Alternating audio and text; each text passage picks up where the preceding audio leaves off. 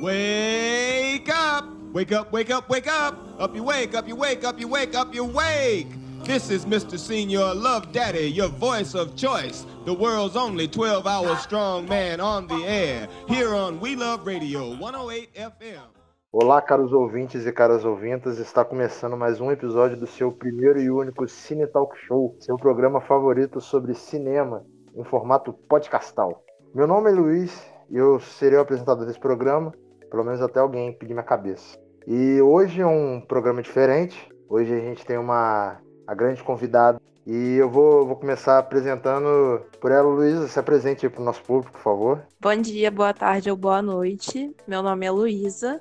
Eu tô morando em Volta Redonda no momento por causa da pandemia, mas eu moro em Juiz de Fora. Lá eu formei em artes e agora tô estudando cinema. Tenho muito interesse na área, mas já deixo claro assim que tem várias coisas que eu não sei, tô sempre aprendendo. E acho que é isso. É, e é, além disso, estamos aí também com os dois já conhecidos desse podcast. Vitor Martins, daí o seu alô pra galera. Bom dia, boa tarde, boa noite, amigos e amigas. E todo ouvinte que estiver aqui prestigiando o nosso, nosso Cine Talk Show. E vamos lá, vamos falar de coisa boa hoje, que hoje, hoje, é, um, hoje é um filmão. Hoje vai ser, hoje vai ser do caralho. Isabelle Lins. Oi, gente. Espero que vocês estejam bem não furando a quarentena, né? Quem não precisa. E fazendo coisas normais, né? Tipo odiando o presidente, essas coisas cotidiano. E estamos animados porque hoje, além de eu não ser a única mulher, o filme é muito bom, então o episódio hoje promete. Dadas devidas apresentações, vamos aí passar para o nosso plantão aí de notícias.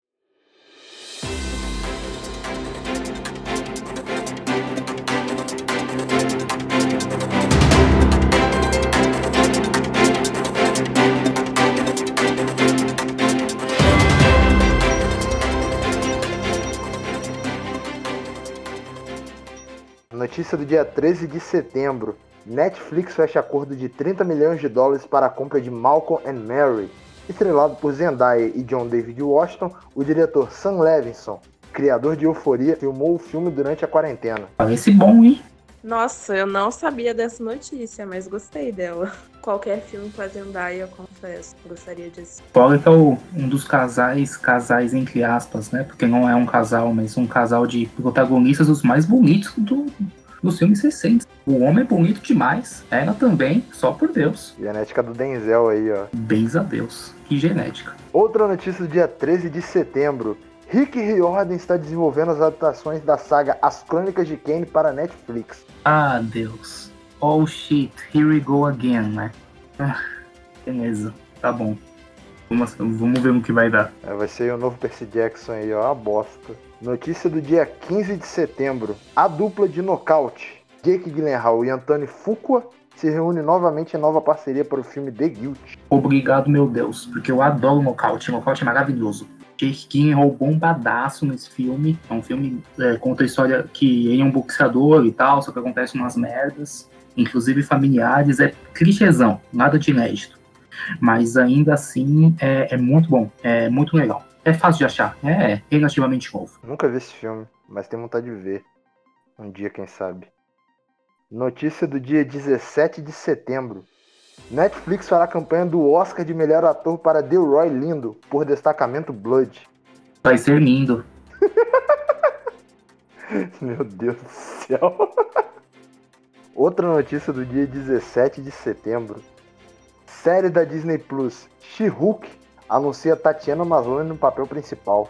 Pelo amor de Deus, gente, fala alguma coisa, eu já falei demais. Juro, assim, eu tô, me senti muito por fora, porque eu não ouvi falar de poucas dessas coisas, assim, não sei comentar. Ah, eu tô muito feliz, porque eu também nunca ouvi falar. Olha, eu vou falar uma coisa. Eu acho que a maior notícia dessa semana foi o short film, como a Lady Gaga disse que ela lançou, que foi o clipe de 911. Referência para a Janove, que ninguém viu. Talvez nem é, não, mas tudo bem. Ninguém vê para a Janove não, cara. As pessoas só falam que vê. Essas aí foram as notícias da semana, então tem mais delongas aí, vamos comentar aí o nosso filme da semana.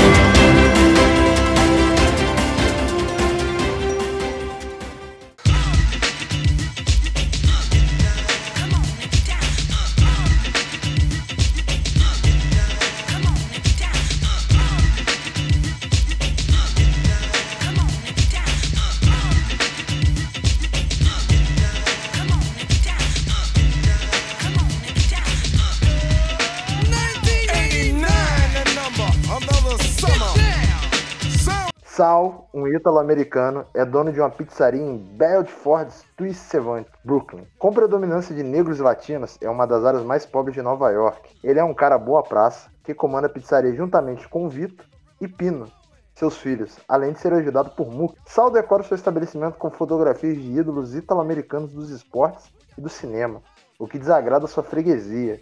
No dia mais quente do ano, bugging out, o ativista local vai até lá comer uma fatia de pizza e reclama por não existirem negros na parede da fama. Este incidente trivial é o ponto de partida para um efeito dominó que não terminará bem. Faça a Coisa Certa é um filme dirigido pelo Spike Lee, de 1989, e particularmente eu acho que esse aí, ó, se não, eu acho que é o melhor filme dele, apesar de não ter visto todo, toda a filmografia dele. O filme foi indicado a dois Oscars, né? A melhor ator coadjuvante e melhor roteiro original. Não ganhou nenhum dos dois, né? Felizmente. Então, gente, o que vocês acharam aí do filme, dessa obra-prima aí do começo da carreira do Spike Lee? Bom, também não assisti todos os filmes do Spike Lee, mas de todos os que eu assisti, esse é o meu preferido, com certeza. Eu gosto muito de como essa questão do calor no filme realmente me acompanha, assim, como espectadora, porque eu acho que é uma ótima maneira de construir a tensão do que parece que vai ser só um dia normal ali é, naquele bairro, predominantemente negro, mas com muitos imigrantes também.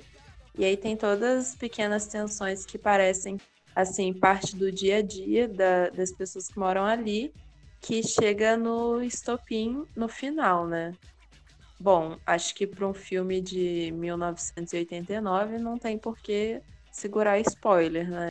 Que onde um o Rain vai ser assassinado por um policial ali na frente de todo o bairro.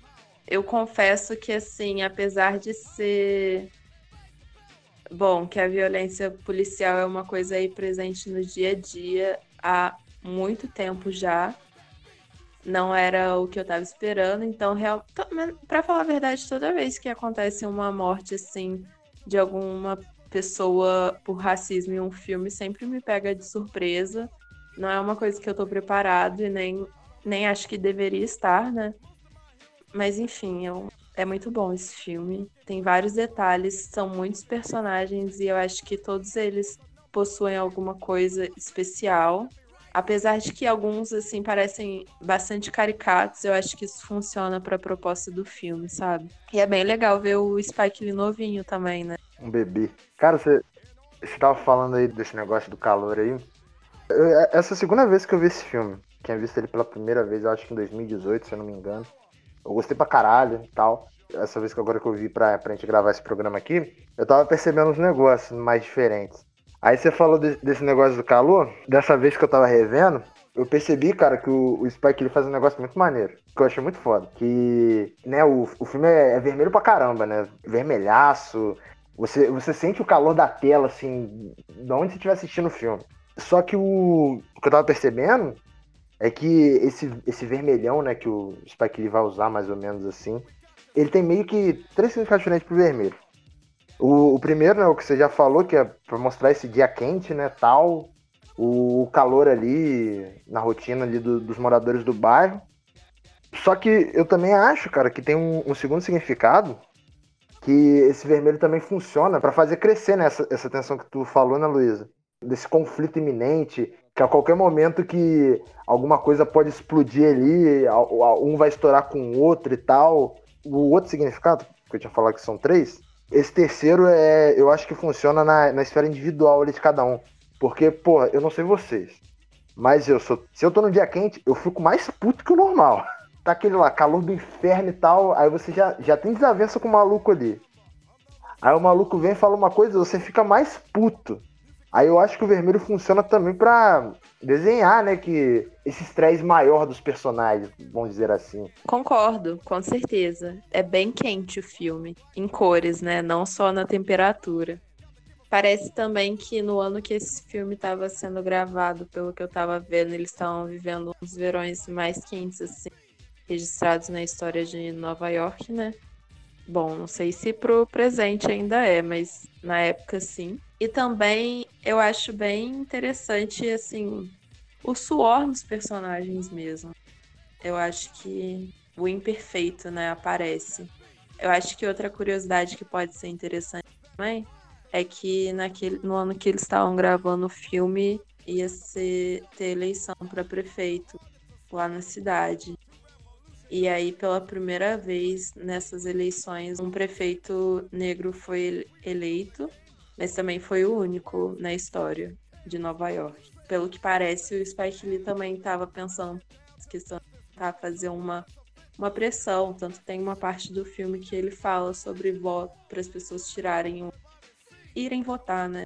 É obrigatório. Além da referência direta, né? Por ter um personagem, um apelido do prefeito e tal. Exatamente. O que eu achei bem interessante, porque, é, pelo menos para mim, né, nítido o desenvolvimento dos personagens, porque não são, tipo, como se fossem problemas simples. É, são problemas bem complexos que vão ficando complexos ao longo do filme e que, sei lá, de primeira talvez as pessoas não peguem o que tá rolando, mas que ao longo do filme vai vendo do tipo o que nossa, foi um grande estalo. Eu tava vendo com a minha mãe o filme, foi aí que ela percebeu, ela falou, tipo, nossa, agora eu entendi muito do filme. Foi na cena de um dos filhos lá do Sal, acho que é o Vitor, conversando com o Mook. E o Mook pergunta quais são os artistas favoritos dele, né? E ele só cita artistas negros. E aí ele diz algo do tipo, ah, esses são negros diferentes. O que já suscita uma discussão que obviamente não vai se esgotar aqui nesse podcast, que é sobre o ser negro ou não ser negro, né? ser negro retinto e tudo mais. E há uma diferença de tratamento e tudo mais. Há um, um... Enfim, existe o racismo, mas tem alguns. Há quem diga que existem os, os ângulos e tudo mais. E aí vai ficando mais complexo e esses problemas vão ficando mais complexos ao passo do que a gente vai vendo o filme. Né? Junto com o desenvolvimento dos personagens. Algo que eu fico pensando quando eu vejo o filme é que o filme fala sobre várias coisas, inclusive o racismo, né? Por mais que seja uma seja a temática principal do filme, a tal da parede, o filme fala sobre fala sobre vida mesmo, né, cara? Fala sobre o cotidiano de um bairro o Brooklyn, mas que poderia ser qualquer bairro de qualquer lugar, imagino eu. E fala muito sobre pessoas, né? Você vê como aquelas pessoas se tratam, vê que a maioria ali, todos eles se conhecem e que todos eles se relacionam de alguma, de alguma forma, né? Desde o prefeito, que ele literalmente conhece todo mundo, até o Mook e o Rahim, que eles talvez representem parte da população jovem adulta daquele local ali, e que eles conhecem muita gente, né? Por, um porque ele dá a volta no bairro escutando música, e o outro porque ele entrega pizza para todo mundo. E quando eu revi esse filme, também a minha segunda vez, eu estava pensando muito nisso. E eu também pensei na, na rádio, né, no, que é o Samuel Jackson, fazendo uma participaçãozinha pequena ali. Eu pensei que esse negócio da rádio para informar, né, uma, uma rádio feita de negros para negros, para acordar a pessoa para ir trabalhar, para informar a temperatura, para passar o que aconteceu no bairro e tal, é uma parada muito comum, ou pelo menos foi muito comum em São Paulo, de onde eu sou. Os Racionais falam disso numa música até, tem uma música deles que começa com que eu, é que eu não lembro o nome da música, mas que começa com uma parada assim, tá, uma introdução meio de apresentação de rádio. Eu tava pensando nisso quando eu, eu revi dessa vez. E, fiquei, no final do filme fiquei triste pra cacete, porque o filme, não, tecnicamente, o filme não acabou, né? O assunto ainda se mantém, infelizmente. E eu fiquei muito puto, porque esse filme perdeu o Oscar para Conduzindo Miss Daisy, e eu tava vendo a lista, a lista aqui do Oscar do, do anos 90, e puta merda, mano o filme não concorreu a melhor filme. E os outros quatro filmes fora concorrendo Miss Days que concorreu foi O Campo dos Sonhos, Nascido em 4 de Junho, Sociedade dos Poetas Mortos e Meu Pé Esquerdo.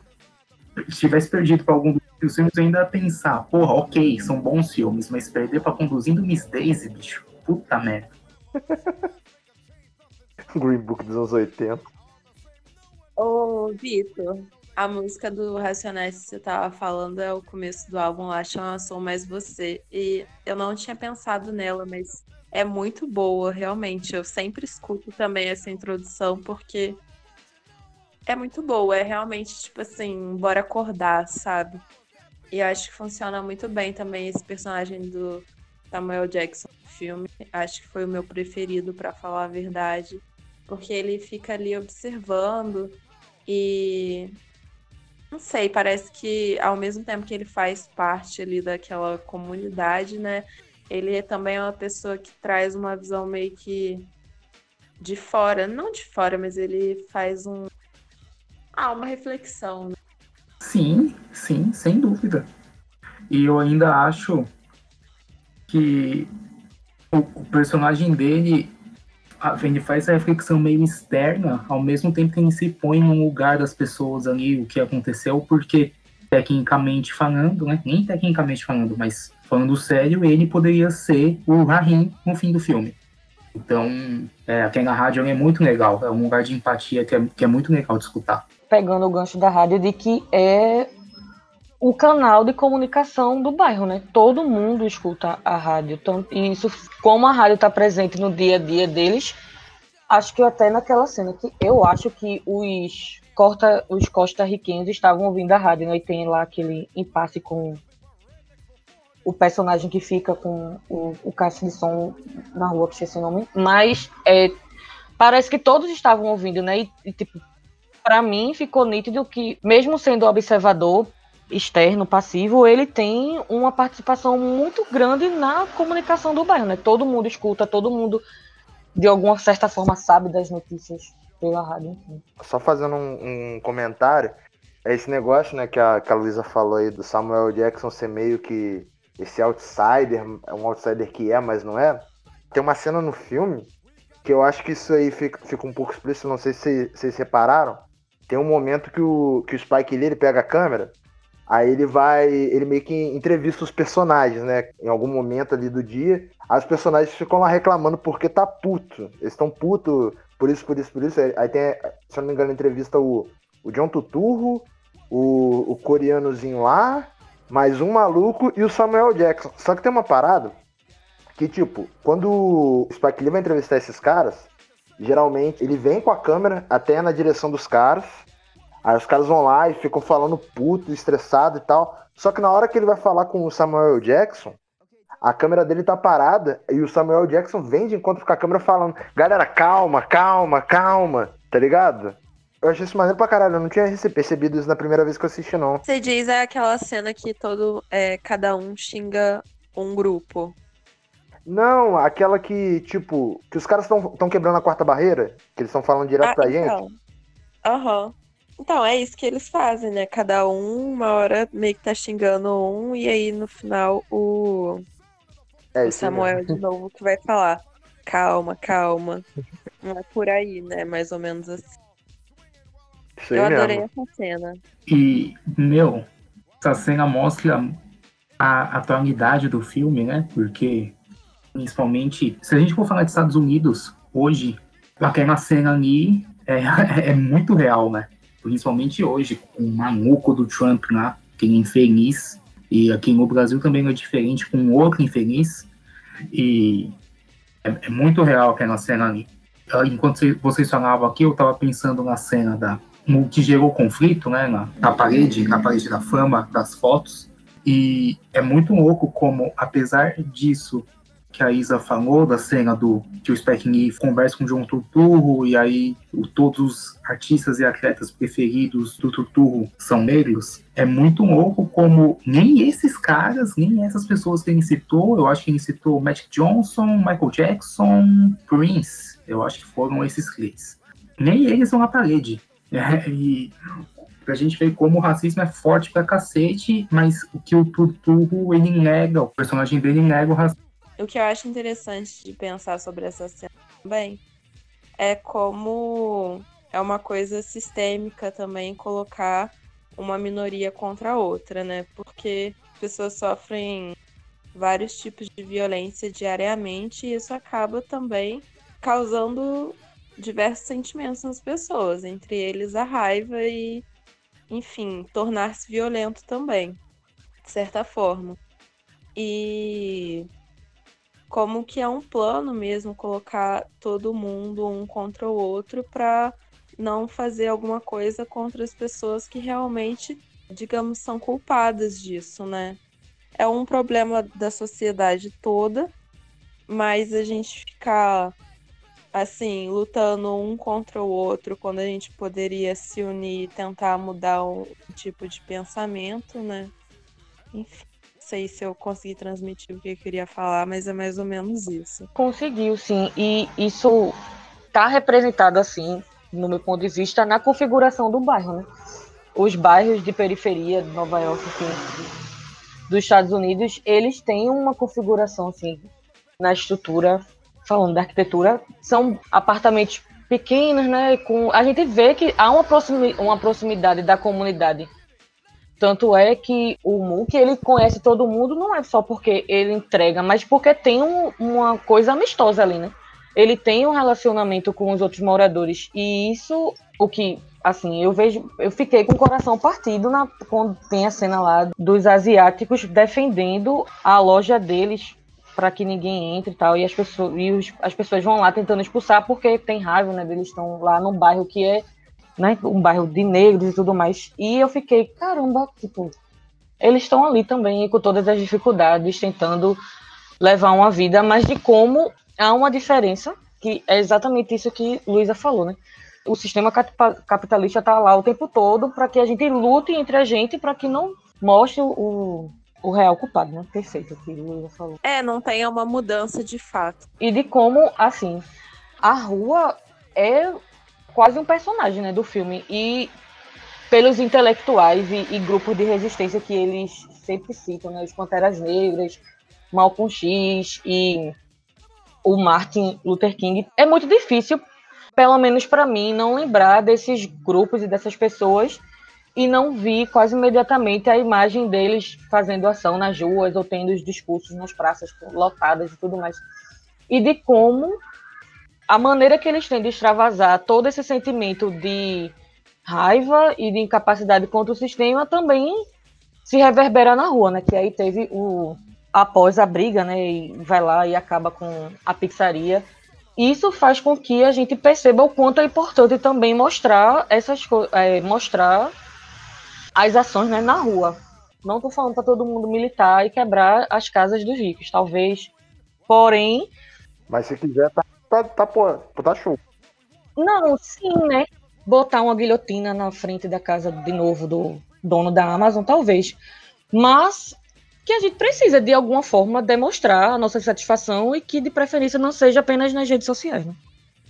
pensando nisso que a Isa falou da rua e tal, da rua ser um personagem, eu pensei também que certas coisas relacionadas à rua e ao estar na rua são personagens, né? Eles falam muito de tênis, tem cenas do, dos caras zoando um ao outro porque o tênis do, do outro tá sujo e a cultura de tênis é, é muito forte. Tem cenas que falam de esportes que é algo que se faz na rua, né? A maioria, principalmente ali no, no caso deles, que eles falam de basquete ou beisebol, andando com camisetas de, de times de beisebol ou andando com camisetas de time de basquete. Tem até aquela cena que eles estão zoando, que é até o grupinho do Martin Lawrence e tal. O Martin Lawrence também jovem, também bebezinho. Eles estão zoando um cara branco que acabou de chegar em casa com a camiseta do Boston. Aí eles falam assim, mas pô, o que, que você tá fazendo aqui e tal? Você é de Boston? E vem falando assim, não, eu sou de tal lugar. Não, eu sou daqui, na real. E aí eles ficam, ah, meu, caramba, não sei o que. Isso é muito propriamente de uma cultura de esportes, tênis, que vive na rua e que, no caso de Nova York, não admite um torcedor do Boston, né? É, é um negócio meio que faz parte do cotidiano e eu falo isso sendo, reforçando aqui para o espectador, eu sendo um homem negro, que isso fez, isso fez muita parte do meu cotidiano, esses negócios de tênis, esporte e tal. Isso é algo que faz parte da rua, faz parte do estar na rua, e o filme mostra muito bem isso. E de como, é, junto com os outros aspectos do filme, já demonstra uma, um bairro, uma cidade que eles querem, né? Eles querem estabelecimentos chefiados por pessoas negras para que, para que ou que tenham negros na parede, porque eles se sentem mais à vontade de gastar o dinheiro deles, né? Nesses estabelecimentos, o que é bastante válido, o que demonstra que eles estão lutando pela cidade e pelo bairro que eles querem. Sim, sim, sem dúvida. É, e que é essa questão de você né, é, de gastar o dinheiro com pessoas, é, estabelecimento pessoas negras é uma coisa que rola até hoje, assim, que se incentiva desde, desde sempre, eu acho, né? Enfim. Eu acho que outra, outra coisa muito interessante, eu acho que vindo um pouco do que o Vitor estava falando, é o próprio andar pelas, pelo bairro com o rádio, né? Que era uma coisa muito comum para aquela época. Mas é uma performance, né? Você está ouvindo a sua música e aí é, esse personagem está sempre ouvindo Fight the Power, né? E andando música ruas. Eu acho que cortou o final, eu não ouvi. Foi mal, desculpa. O, além, além da música, eu, eu, eu, do andar, né? É só a gente reparar em como isso é tão cultural e era tão cultural naquela época que como o Rahim fica bravo quando fazem a mera a fala, assim, um negócio super calmo e tal, quando falam qualquer coisinha que ele tem que abaixar o som. Como ele fica bravo só de abaixar o som, justamente por causa desse, desse aspecto cultural aí, né? desse circular. Cara, vocês estão falando aí do Rain, mudando só um pouco o, o sentido aí, fugindo um pouco mais dessa questão mais do andar na rua, indo para um aspecto um pouco mais técnico. Dessa vez aí agora eu tava, eu tava percebendo que o, o, o Spike Lee, ele, ele transforma o ele transforma o Rain meio que num coringa do filme, tá ligado? Por causa da caixa de som. Porque a, a, até mesmo nessa questão do, do cara andar pra rua e tal, ele vai caminhando, a gente vai conhecendo ali todo, todo aquele ambiente completo. Só que, a, ao meu ver, a, a caixa de som, ela, ela tem meio que esse poder de criar e acabar com a tensão na cena. Ou acalmar e intensificar os ânimos. Dependendo do sentido que você queira aplicar. Porque, tipo, tem aquela hora lá que ele chega lá na pizzaria lá do Sal pra comer uma pizza.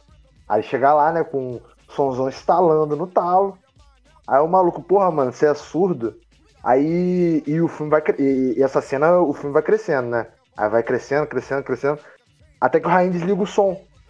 Aí a cena morre assim, né, entre aspas. A cena dá uma acalmada, dá, parece que dá até dá mais uma resfriada assim no ambiente. Fica todo mundo tranquilo, de boa. Aí ele pega a pizza e rala. E vida que segue. Não à toa, o que começa o final, né? A destruição da pizzaria é justamente a destruição do som. Exatamente. O que aumenta, o que confirma isso aí que você falou, né? Aumenta a tensão ali, a destrui. Da mesma forma que o som ligado, ou o som abaixado, ou ele só simplesmente tocando andando por aí pode, representam coisas diferentes o fato do som ser destruído também representa a destruição. O ódio que ele carrega na mão, né, no, nos anéis dele, lá escrito, escrito hate, escrito ódio. É interessante também do, a questão dos anéis dele, né? Que é, na verdade, não só hate, mas é love e hate. E eu acho que tem também um pouco de assim, um dualismo, né? porque no final do filme é, ele passa uma citação do Malcolm X e outra do Martin Luther King. E essas duas citações elas apresentam é, ideias diferentes também de como reagir em situações de opressão, né?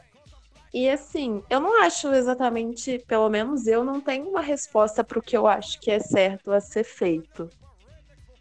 Mas é uma coisa para você ficar pensando mesmo. Eu acho que por isso colocar essas duas visões também na, no, mesma, no mesmo lugar.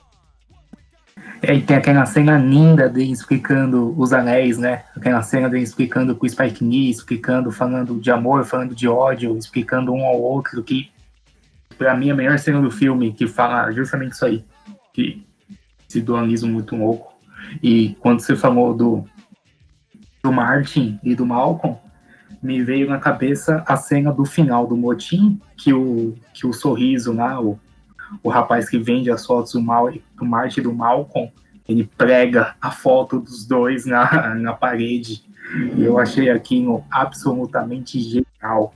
É que quando eu, quando eu vi a primeira vez, eu não, eu não percebi o peso que essa cena que essa cena tinha, assim, eu só fui que essa cena tem, só fui perceber revendo. Que a cena é genial, ele pega a foto assim e dá aquele sorriso de tipo, é, agora a gente começou a fazer a, a nossa parede mesmo. E, e aí o Spike corta e já vai para já vai para cena para as cenas finais. Cara, essa essa questão em que a, Lu, até a Luísa falou agora, né, do de não saber como reagir, tá? Eu, eu acho que até o, o filme mesmo ele não ele não deixa um, um lado explícito porque o que acontece ali naquele final, cara, não é uma escolha racional, aquilo ali é só fúria. Tá todo mundo puto. Aí a galera vai lá e taca fogo na pizzaria. Não, não é um negócio meio consciente assim. É mais um, um instinto mesmo. E de como a coisa certa a ser feita é muito tipo, colocada em, em xeque. Porque, por exemplo, antes deles depredarem a pizzaria, o, o personagem, o prefeito, vai lá e diz: Ó, oh, gente, vão para casa, esfriar a cabeça, porque tudo que fizer aqui vai dar merda, né? E aí o Mook vai lá, pega o cesto de lixo e joga, porque para mim ali foi o que eu entendi ele fazendo o que era certo para ele, no caso. Então, assim, é muito colocado em, em dúvida né? o, que, o que seria a coisa certa, isso que Luísa tava falando. Não, e é realmente sobre isso. Tá muito, tá todo mundo puto e às vezes é sobre isso. Essa fúria, em algum momento, ela tem que extravasar de alguma forma e de como muitas vezes ela é extravasada justamente na rua. Né? Porque, por exemplo, é, tomando com a, a coisa dos, dos protestos na rua, que, são, que iniciou nos Estados Unidos pela morte do George Floyd, foi uma revolta que todo mundo deveria ter e as pessoas que se sentiram confortáveis para né, quebrar isolamento e ir para a rua protestar, foi uma, eles estavam naquela maneira fazendo a coisa certa. E como, nem sempre, óbvio, né? Principalmente agora não dá pra gente ir pra rua, mas de como a gente precisa ficar atentos e fazendo a coisa certa. E assim, né? Ser coerente é uma coisa bem difícil, pelos ideais, né? Nem sempre a prática, a, o que a gente vai fazer entre o que a gente pensa, o que a gente lê, o que a gente vai praticar, pode ser feito, né? Cara, eu tava pensando num negócio depois que eu terminei de ver esse filme, né? Você falou dessa questão do George Floyd. Porque o, o filme é de 89, né? Só que, cara, você, eu consigo imaginar perfeitamente saindo esse filme como notícia no, no jornal de hoje, tá ligado? Hoje à noite. É bizarro, cara, que passados 31 anos da estreia do filme, o filme tá mais atual do que nunca. Isso é, isso é deprimente, tá ligado? Isso é bem triste. A gente ainda tá em 2020 e faça a coisa certa continuar, sei lá, na rotina. É decepcionante.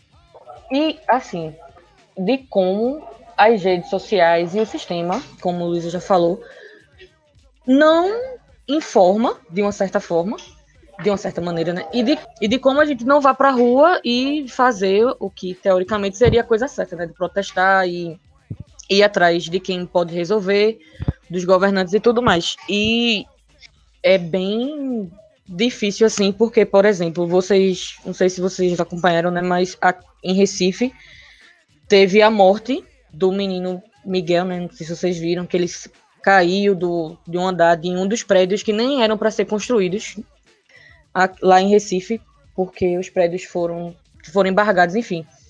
E de como a imprensa aqui de Pernambuco desencorajava as pessoas de irem protestar, porque a patroa da, da mãe da criança estava cuidando da criança, enfim. Foi uma coisa que eu até discuti, né, com, com os meninos, porque foi uma, é uma coisa que, porra. As pessoas já estavam muito tempo em casa, porque isso já rolou durante a pandemia. A gente não tinha muito o que fazer, e a única coisa era de ir lá e botar essa, sabe, essa, essa dor toda para fora. Era um menino negro, tinha a vida toda pela frente.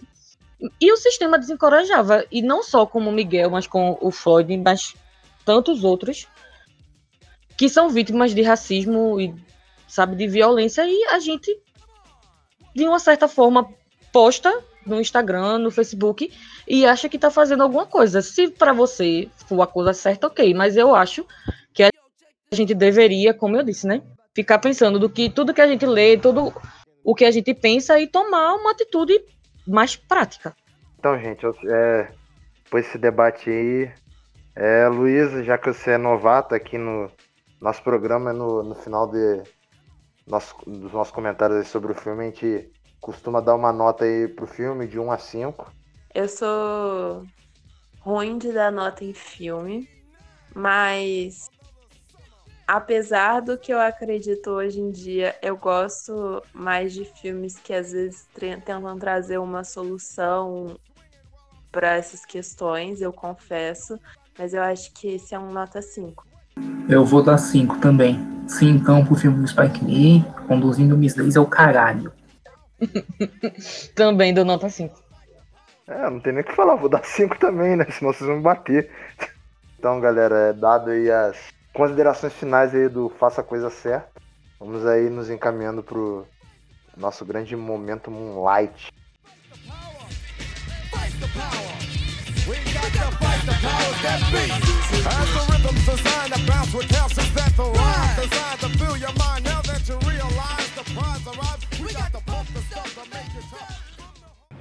the Academy Award for Best Picture.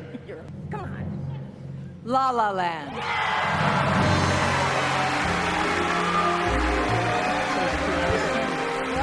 La La Land has 14 Oscar nominations this year and is tied for the most nominated movie in Oscar history. Guys, I'm sorry. No, there's a this, there's a mistake. Moonlight, you guys won Best Picture. Come on, this is not a joke. This is not a joke. I'm afraid they read the wrong thing. This is not a joke. Moonlight has won Best Picture. Moonlight, Best Picture. Ele compromete iniciar construção de Wakanda da vida real em 2021. Caralho. Akon deu um passo a mais para a construção da sua cidade, Akon City, em Senegal. De acordo com o USA Today, o artista afirmou que tem planos para começar as construções do que estão chamando de Wakanda da vida real em 2021, ainda que existem incertezas sobre os rumos da indústria do turismo ao redor do mundo. Caralho, o cara tá construindo uma cidade no meio da pandemia. Isso é bom demais. O sistema lá em casa os trata de forma injusta em tantas maneiras que você nunca pode imaginar. E eles só passam por isso porque sentem que não há outro jeito, afirmou. Caralho, o Waco é muito nervoso, né, velho? Desde já, mandando meu currículo para ser a primeira historiadora e especialista em desenvolvimento urbano desta cidade, porque quero muito visitá-la. Vou ter dinheiro? Claro que não, mas eu quero. Para mim não seria nada mal sair do Brasil pela primeira vez para conhecer a Wakanda de Senegal, né? Eu acho que não custa nada acreditar em utopia de vez em quando. Marx, você nos prometeu a utopia. Acho que agora. Isso aí é Thomas Moore, pô. Ninguém lê Thomas Moore. Isso é gente que estuda direito, pelo amor de Deus. Meu, imagina a festa inaugural dessa cidade, né, mano? Tocando Akon pra caralho, tocando Smackbet, tocando os clássicos. Aí pra indicar que a festa acabou, começa a tocar Lonely. Seria muito louco. Só tô me dando mais vontade de ir. Meu, se- seria, seria muito louco, seria um puta rolê. E, como já dito, nada mal sair do Brasil pela primeira vez pra ir pra, pra Wakanda em Senegal. E eu também me ofereço aí, ofereço meu serviço, vou mandar meu currículo pra liberar essa imprensa aí, pra fazer uma imprensa legal. Aí, Cold City. Não, olha só que notícia. Palavras do próprio Akon. Portanto, se você está vindo da América ou da Europa ou de outro lugar da diáspora e sente que deseja visitar a África, queremos que Senegal seja a sua primeira parada. Aí olha aqui, mano, essa notícia é muito doida. O cara tem até um designer gráfico da cidade, ó. Akon City está prometendo um pouco de tudo: um resort à beira-mar, um centro de tecnologia, estúdios de gravação e até mesmo uma zona chamada Cinewood, se espera que ajude a desenvolver a indústria cinematográfica de Sene- Senegal. Caralho, isso é muito brabo, velho. Muito brabo. A única coisa que eu discordo é deixar europeu ir pra lá. Porque europeu tem mais que se fuder, né? Se for, era pra ser só de países que foram colonizados. E é isso, minha gente. Isso eu concordo também. Pronto, a minha deixa pra mandar o currículo já tá nessa frase dele também. Ó, quando eu for, quando a gente for postar as indicações, esse dessa semana a gente coloca esse post e marca o Eiko, porque gente- ele já tem quatro profissionais aqui. Com certeza ele vai ter que precisar de algum advogado para ter uma justificativa para barra europeu, além de ter sido, sei lá, né, colonizar terras que ele não foi convidado. Gente ter roubado todo o nosso, todo o nosso ouro e, e ter tentado ferrar e não ter conseguido ferrar com toda a nossa cultura. Eu acho que isso já é justificativo o suficiente. É tão bom conversar com quem estuda história, né, gente? É isso. Beijo.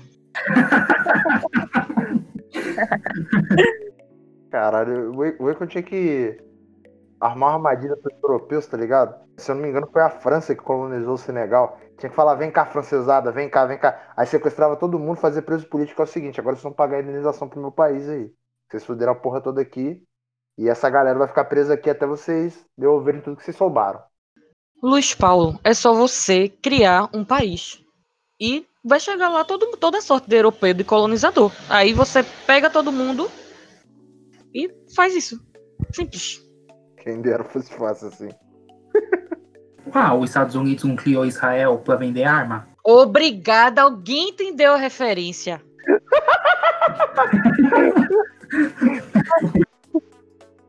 E Estados Unidos é criado e fazer isso é pior ainda, porque eles foram colonizados, sabe? Assim. Então tem sentido.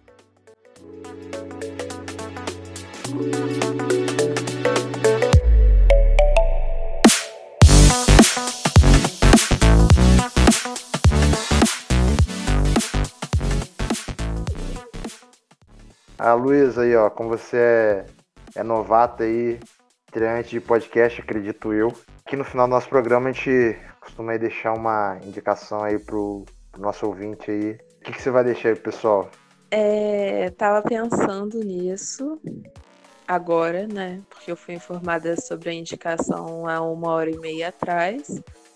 Mas eu acho que eu queria falar para as pessoas, sempre que tiverem a oportunidade, prestar atenção nos curta-metragens brasileiros, porque tem muita coisa sendo produzida aqui por curta-metragem que é muito interessante. E aí eu acho que eu indico aí um chamado Cabela, com K, começo, e sem A, da Yasmin Tainá. Eu vou indicar uma série chamada Atlanta, do Donald Glover. Tem duas temporadas, as duas são curtinhas, as duas são na Netflix e na locadora vermelha, perdão. A gente não faz merchan de graça. E as duas me lembram um algo que eu, que eu assisti o primeiro episódio imediatamente me lembrou a, a Faça a Coisa Certa, o filme que a gente falou hoje. É uma série bem legal, vale a pena. A minha indicação de hoje não vai ser nenhuma obra, mas sim uma intelectual chamada Tainá de Paula. Segundo a bio do Instagram dela, ela é mulher preta, mãe, arquiteta e urbanista e ela reivindica uma cidade mais justa. Ela tem uma entrevista chamada Um Novo Modelo Urbano para outro projeto de sociedade, uma entrevista com Tainá de Paula, que está no Arc dele, que é um site de arquitetura. E nesse site, é, e, ne- desculpa, e nessa entrevista, ela propõe várias articulações do que a gente estava falando sobre o que a gente pensa, o que a gente lê e o que a gente precisa fazer para reivindicar um modelo de cidade que queremos, um modelo de cidade mais justo, principalmente para as comunidades periféricas, né, as pessoas que moram na favela. E o perfil do Instagram dela é Tainá de Paula RJ. Ela é arquiteta e urbanista e co-presidente do Instituto de Arquitetos do Brasil do Rio de Janeiro. Então, se você é interessado nessa pauta sobre reivindicações para uma cidade mais justa, sigam ela.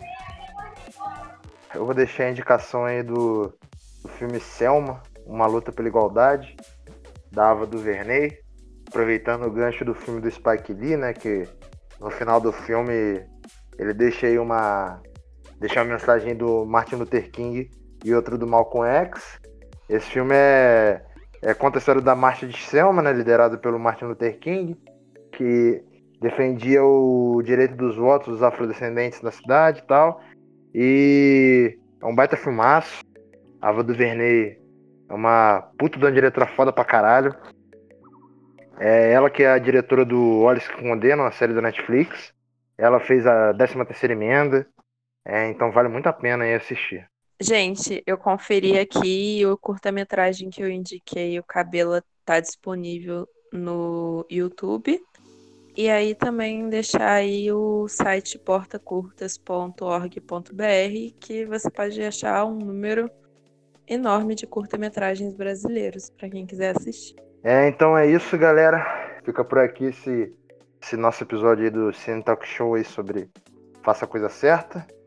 É, se você gostou do episódio, você compartilha aí com os amigos, as amigas. Estamos aí disponíveis em diversos agregadores de podcasts aí, inclusive no YouTube também.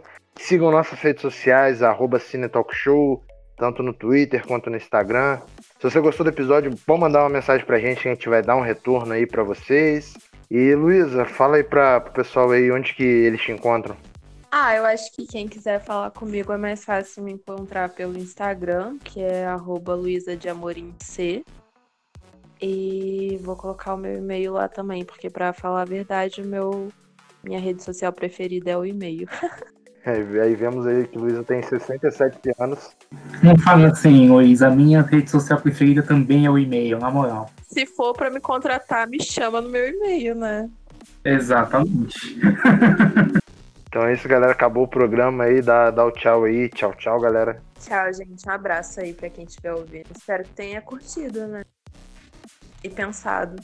Tchau, gente. Espero que né, esse filme, tudo que a gente falou aqui, façam com que vocês reflitam sobre o que ou você ou outras pessoas passam na cidade, de que andar nas ruas não é, não é uma tarefa fácil ou normal para todo mundo, e de que você vá atrás de informação.